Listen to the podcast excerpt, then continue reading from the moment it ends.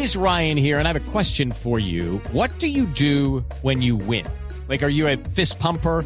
A woohooer, a hand clapper, a high fiver. I kind of like the high five, but if you want to hone in on those winning moves, check out Chumba Casino. At ChumbaCasino.com, choose from hundreds of social casino style games for your chance to redeem serious cash prizes. There are new game releases weekly, plus free daily bonuses. So don't wait. Start having the most fun ever at ChumbaCasino.com. No purchase necessary. BGW. Void were prohibited by law. See terms and conditions. 18 plus. Conectando al mundo y a todo un país. Oscar Montes, Ana Cristina Restrepo, Hugo Mario Palomar, Diana Mejía, Gonzalo Lázari, Valeria Santos y Camila Zuluaga lo acompañan desde este momento en Mañanas Blue. Cuando Colombia está al aire. 10 de la mañana, 33 minutos. Seguimos en Mañanas Blue. Vamos hasta la una de la tarde. Ya saben ustedes que empezamos todos los días a las 4 de la mañana. Gonzalo Lázari. Y usted también sabe que yo por lo general, por lo general no, pero en varias oportunidades llego aquí a sentarme en esta mesa de trabajo y a contarles mis furias experimentadas cuando manejo en la calle de Bogotá, ¿no? Las historias de Zuluaga tras el volante. Correcto. Entonces vengo y me desfogo, no debería, ¿no? No debería uno hacer catarsis aquí al aire de lo que pasa en, en Bogotá. Pero hay algo que si no he podido entender. Yo llevamos un mes de manifestaciones, un mes de paro nacional, de legítimos reclamos eh, hacia el gobierno del presidente Iván Duque, pero hoy enfrente, Eduardo, usted que hace el cubrimiento de los bloqueos en Bogotá, enfrente de la Universidad Pedagógica, calle 72 con 11, abajo de la 11, entre la 15, carrera 15 y carrera 11, estudiantes calle 72. Sospechosos.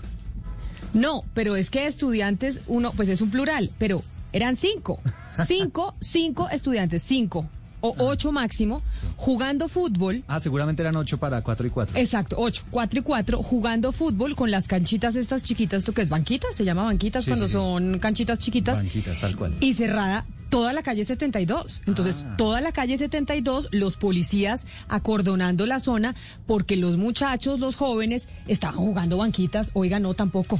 Y entonces a mí me dio una furia y dije, pero no puede ser, ¿Y la llevamos un no mes de movió? paro. No, no, no, no. Cerraron la calle 72, ahí estaba la policía y yo dije, no, pues esto va a haber una manifestación, estos son 500, que por eso cierran las calles 72. No, no, no, eran ocho jugando fútbol. Ocho, Eduardo. ¿Y cómo, y cómo iba el partido?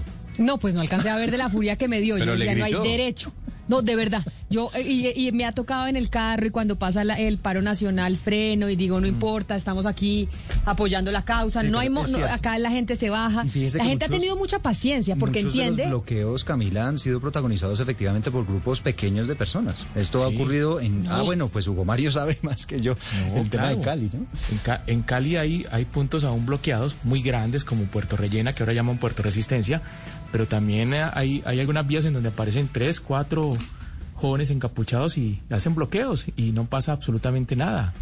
Hay Pero una mire- ausencia de autoridad eh, muy grave, Camila, en Cali, en Bogotá, en Medellín. Pero mire, yo- mire, Hugo. Mario, es que cuando uno ve, a mí me han tocado y he estado en, en la calle en Bogotá, en medio de una manifestación, cuando pasa la marcha y uno dice, pues es parte de, ¿me entiende? Yo creo que los bogotanos, por lo menos aquí en Bogotá, ya estamos, eh, pues uno es paciente y dice es parte de, esto es un cambio estructural, son las revoluciones que se dan, etcétera, etcétera. Y uno as- tiene paciencia. Pero cuando ve uno, qué pena que yo lo diga de esta manera, pero cinco gatos, eh, Hugo Mario, cinco cerrando toda una vía que necesita la gente para transitar mire, porque están jugando fútbol, no, eso sí ya no hay derecho. Pero Camila, es que para cerrar una vía no se requiere que tres personas, de verdad, o sea, no se requiere una Y un, multitud. un balón de fútbol y dos Pero- canchitas chiquitas. Exactamente, y ya, tienen para bloquear la, la- la vía, porque además usted no lo puede tocar. Usted donde le llega a tocar una, una persona de estas, se mete usted en un lío tremendo. Eso es lo que está ocurriendo en la Colombia de hoy. Porque uno dice, bueno, y entonces la autoridad y el orden, ¿dónde están? Pues de verdad. Porque, o sea, usted tiene que llegar a tiempo al trabajo. Y como usted, miles, millones de bogotanos. O sea, mucha gente desesperada porque es que resulta que, que hay que trabajar. No, pero por Y eso no, le digo. Cuatro yo- personas jugando fútbol. Yo me he quedado atrapada muchas veces eh, eh, durante este último mes en medio de las manifestaciones y no he tenido problema. Porque entiendo, hay eh, cientos de manifestantes con sus camisetas, sus banderas, etcétera, etcétera. Pero es que hoy sí me pareció ya la tapa. Dije, no, pues cinco Camila. personas jugando fútbol. Es que jugando fútbol cinco personas, no frieguen. Sí. Camila, ¿sabe por qué lo hacen? Porque pueden, porque saben del desgobierno, porque es que la autoridad no es solo imponerla, la autoridad es merecer un respeto que me constituye como autoridad.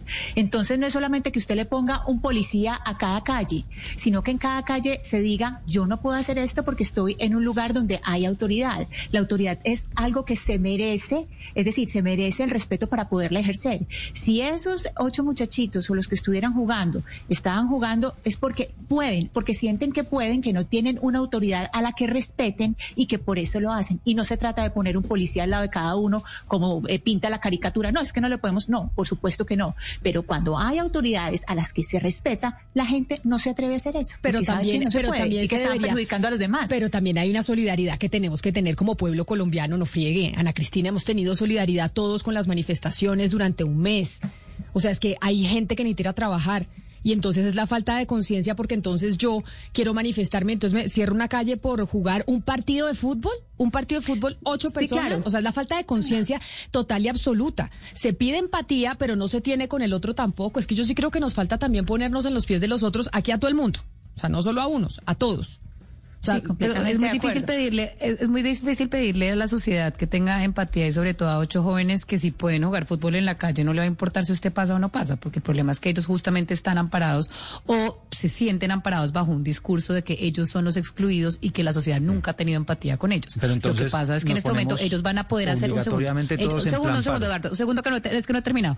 Cuando usted simplemente no tiene un Estado, no tiene un Estado de Derecho, no tiene unos policías, no tiene, digamos, eh, una ley y no tiene quien la quien la haga valer en las calles, esto es lo que va a pasar y lo que está pasando en el territorio colombiano, que es básicamente pues la jungla, ¿no? Aquí es, es, es yo me tomo justicia por mano propia, yo tiro el carro y atropello y después el eh, los otros vandalizan el carro en consecuencia y llega un policía a decir, ustedes miren a ver cómo arreglan esto, páguenle 600 mil pesos en vez de decir, ponga la denuncia, haga las cosas bien, acá hay un Estado de Derecho, acá hay un Estado que tiene que velar por el cumplimiento de las normas, no, aquí no hay, no existe el Estado y esa es la consecuencia.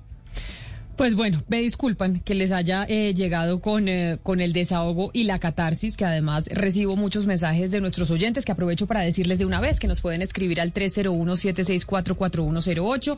Me escribe eh, Fabián que malo si tiran piedra y malo si, tira, y, si juegan fútbol. Y que además Fabiola me dice que cinco gatos en una vía jugando es una protesta pacífica. No.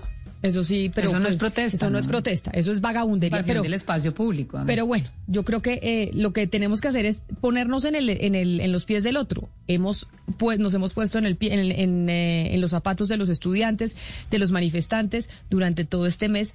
Pues también yo creo que hay que ponerse en los zapatos de la ciudadanía, de los otros que tienen que cumplir unas, eh, uno- unas citas, llegar a su trabajo, etcétera, etcétera, o ir al médico. Pero bueno, Gonzalo, 10 de la mañana, 41 minutos. Después del desahogo, me disculpan todos, eh, usted nos tiene música.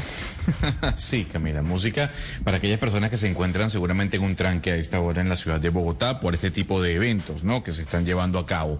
Eh, yo creo que la música nos alegra, yo creo que la música nos relaja un poco y a pesar de que usted dice que Michael Bublé le traslada a diciembre, a la época de Navidad, esta canción creo que sí siente un poco de ese Big Bang al que estamos acostumbrados a escuchar al señor Bublé. Escuche esto, se llama Nobody Like Me.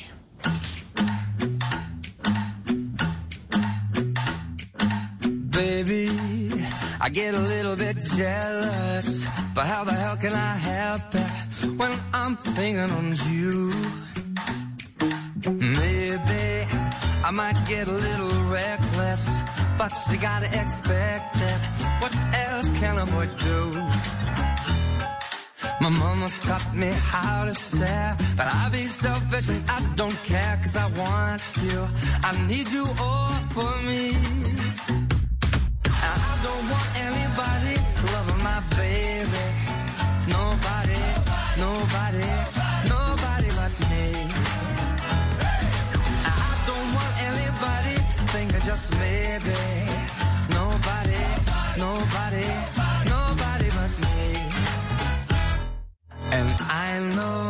Y oyendo a Michael Bublé tenemos buena noticia, noticia positiva en términos de vacunas, porque en eh, momentos muy difíciles de la pandemia que estamos enfrentando nosotros en Colombia, a pesar de que ya estamos en reactivación, Estados Unidos anunció, eh, María Camila, que va a donar 6 millones de vacunas a América Latina. Pero de esos 6 millones de vacunas que ya anunció el gobierno norteamericano que donará a América Latina, ¿cuántas le van a corresponder a Colombia? ¿Sabemos? Camila, buenos días oyentes. No, aún Estados Unidos no confirma esta cifra. Lo que sí confirma es que se hará esta donación por el mecanismo COVAX y serán 19 millones de dosis de vacuna contra COVID-19. De esas 19 millones, 6 millones serán distribuidas en Centroamérica y también en Sudamérica y por supuesto está incluida Colombia. No dice como le- les cuento aún exactamente cuántas dosis. En este grupo también está Argentina, Brasil, Costa Rica, Perú y Ecuador. También anunciaron 7 millones para países africanos y 5 millones para países asiáticos, Camila. Pues buenas noticias, nos llegan más vacunas. Vamos a ver de esos 6 millones de dosis, cuántas nos van a llegar, Eduardo, a nosotros aquí a Colombia. Sí, lo que se A espera. través del mecanismo COVAX. A mecanismo COVAX, a través de ese mismo mecanismo, acuérdese que están pendientes que lleguen más de 900 mil vacunas en las próximas horas del laboratorio AstraZeneca. Y eso todo va sumando, ¿no? Para Claro, tener dosis disponibles, acuérdese que Medellín anunció que tiene suspendida la aplicación de las primeras dosis porque no tienen ya vacunas. Necesitan vacunas para poder acelerar todo ese proceso. Pero como tenemos vacunas, como estamos en reactivación y hay en algunos sitios en donde la cosa va mejor que en otras partes de Colombia, entre otras Barranquilla. Hugo Mario, que digo, Oscar, en Barranquilla ya están pensando que el partido de Colombia contra Argentina el próximo martes se pueda jugar con público. Es decir, ya la, la propuesta es que la reactivación es tal que quieren que se juegue con público el partido. Pues Camila, mire, le cuento cómo es la historia, la novela, la novela, esta novela. Aquí hay tres protagonistas de primer nivel. El gobierno nacional a través del Ministerio de Salud, la Alcaldía Distrital de Barranquilla y la Federación Colombiana de Fútbol. Los tres están de acuerdo en que ya hay, de hecho está la resolución 777, que es la que permite los eventos deportivos y even- eventos culturales con, una, con un aforo del 25 o del 30%. Esos tres protagonistas están de acuerdo. Pero Camila, y de hecho ya la alcaldía de, Barranquilla anunció que se puede asistir al partido de- del próximo martes contra la selección argentina y que el estadio tendrá un aforo del 25%, aproximadamente unas 10 mil personas. Pero Camila, se pregunta uno, en estas circunstancias, en este momento, ¿vale la pena correr el riesgo? Yo sé que estamos en reactivación económica y todo lo demás, la reapertura, Barranquilla ciudad piloto a nivel nacional, porque además los indicadores sanitarios así lo muestran. La ocupación de las UCI es del 67% en este momento, una de las más bajas del país. Pero Camila, acabamos de vivir la experiencia del partido de Junior contra River Plate aquí en el estadio Romelio Martínez. ¿Y usted se acuerda cómo comenzaron la gente a protestar y a marchar para, para hacer notar en el mundo, porque eso fue a nivel internacional que se vio, la situación que vive la ciudad y que vive el país? Entonces yo creo que en este momento, así las circunstancias de- de de sanitarias permitan el partido y permitan la celebración del partido contra Argentina, yo creo que el tema social, el tema de orden público, no está todavía para que, no están dadas las condiciones para que asumamos ese riesgo. Sin embargo, parece, todo parece indicar que efectivamente el partido del martes de Colombia contra Argentina, aquí en el estadio Roberto Meléndez, en el, metro, en el Metropolitano, se va a realizar con público. 10 mil personas, no sé cómo las van a escoger, no tengo ni idea, pero van a ser 10 mil personas las que van a ir al estadio. Oscar, es que tampoco estaban dadas las condiciones para aglomeraciones en el marco de protestas callejeras como las que estamos viviendo desde el 28 de abril. Pero eso pasó, fue inevitable. Y yo creo que el gobierno ya se echó la pena y entonces estaba pensando en que ahora es más importante la economía en medio de esta coyuntura. Es lo que yo creo No, no, que y- está pensando no solamente el gobierno, sino también las administraciones locales. Hugo Mario, y lo que le digo, los tres protagonistas están de acuerdo. Ministerio de Salud, Alcaldía de Barranquilla y la Federación Colombiana de Fútbol, los tres dijeron, listo, vamos a, a- a tener partido en Barranquilla con público. Pero, pero, yo no sé si todavía es, es el momento y es prudente eh, celebrarlo. Pero bueno, ya parece que es una decisión tomada y vamos a tener ese partido con público. Pero lo que usted dice es totalmente cierto. Marchas en Bogotá, conciertos de FECODE, partidos de fútbol y la economía eh, en reapertura, porque además es cierto que la situación económica del país, bueno, todos los días vemos las cifras, son, eh, son dramáticas todas esas cifras. Pero usted que le dio COVID, Oscar, Hugo Mario que le dio COVID, Valeria, usted también le dio COVID, ¿no? Ustedes son los Sí, tres sí. miembros de esta mesa de trabajo que les dio coronavirus.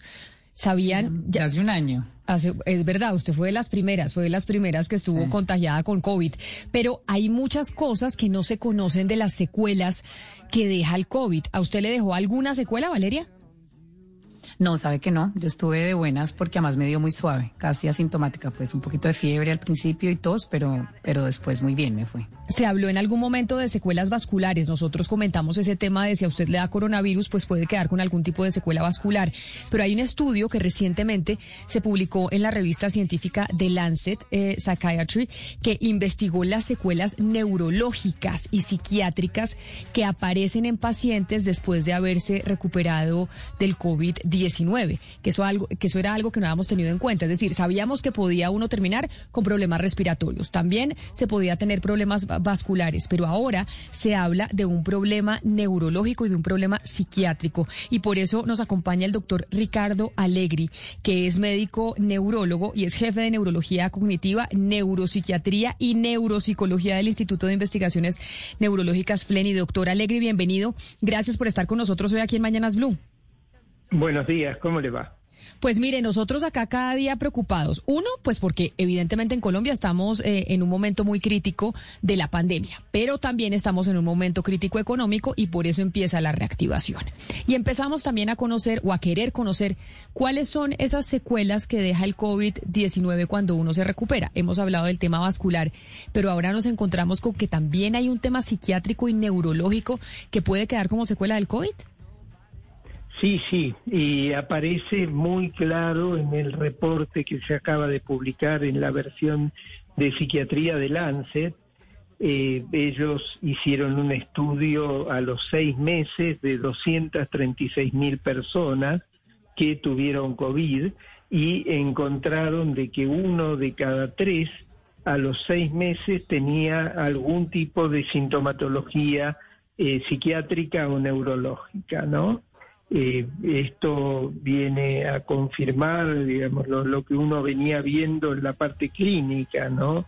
Que el COVID no solo da complicaciones neurológicas en agudo, sino que también empezábamos a verlo en el seguimiento de los pacientes. Sí, doctora Alegri, hay muchas personas que después de, superar el COVID, pues dicen haber quedado con secuelas, como por ejemplo una especie de tembladera en las manos, por decirlo así. ¿Eso es Parkinson o, exactamente qué es? eh, digamos, pueden ser lo que se llama parkinsonismo, eh, digamos, lo más frecuente que se ve, al, digamos así, en forma crónica, es lo que se llama la fatiga y la debilidad muscular, que llega hasta el 60%, ¿no? Pero hay trastornos en el sueño, trastornos en la marcha, ansiedad, depresión, eh, eh, cuadros de deterioro cognitivo, neuropatía, digamos, todo es el espectro con que, con que uno se encuentra como, como secuela, ¿no? Doctor Alegri, aquí en la investigación se habla de las secuelas neurológicas y psiquiátricas eh, y también se habla de lo psicológico. Para entender un poco eh, mejor el tema, eh, ¿sería posible dividir en cada una de las, es decir, cuál es lo neurológico, cuál es lo psiquiátrico y cuál es lo psicológico o todo se mete en el mismo paquete? El, trabajo muestra lo que es, eh, digamos, el trabajo muestra lo que son las secuelas neurológicas, habla de los accidentes cerebrovasculares, las neuropatías, eh, los cuadros extrapiramidales, el deterioro cognitivo. Y después habla de los trastornos psiquiátricos y ahí pone, por ejemplo, el 17% de esta población tenía trastornos de ansiedad, el 13% depresión, el 1.4% tenía psicosis, eh, una cifra importante con trastornos en el sueño. Lo que es importante en el trabajo, y un poco de lo que venían hablando ustedes antes que yo empiece, lo que es importante en el trabajo es que ellos dividen la población con COVID en eh, los que no fueron hospitalizados, o sea, los leves, los hospitalizados, los que estuvieron en terapia y los que estuvieron en terapia con encefalopatía. Y se encuentran que en, la, en donde más aparece, en donde más frecuentes son estas secuelas neurológicas, es en los que más complicados estaban en el episodio agudo. O sea que en las formas leves esto es más raro, en las formas que estuvieron en terapia intensiva, por ejemplo, uno de cada dos tienen estas secuelas. Doctor Alegri, pero la recomendación, ¿cuál sería para una persona que vence el COVID? Que se haga periódicamente, eh, haga consultas periódicamente, cada cuánto. ¿Cuál es la recomendación para aquellas personas que salen y que vencen el COVID? Yo creo que los datos lo que nos muestran es esto. Si el paciente no tiene sintomatología y tuvo una forma leve, no tiene que hacer nada. Si hay alguna sintomatología neurológica que aparece, tiene que consultar con su médico, con su neurólogo.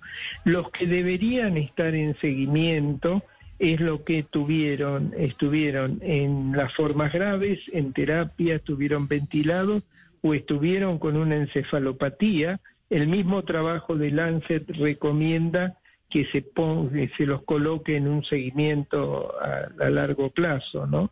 De hecho, hoy están, digamos, en Estados Unidos y en Europa, se han It's time for today's Lucky Land horoscope with Victoria Cash. Life's gotten mundane, so shake up the daily routine and be adventurous with a trip to Lucky Land. You know what they say. Your chance to win starts with a spin. So go to LuckyLandSlots.com to play over 100 social casino-style games for free for your chance to redeem some serious prizes. Get lucky today at LuckyLandSlots.com. Available to players in the U.S., excluding Washington and Michigan. No purchase necessary. VGW Group. Void where prohibited by law. 18 plus. Terms and conditions apply.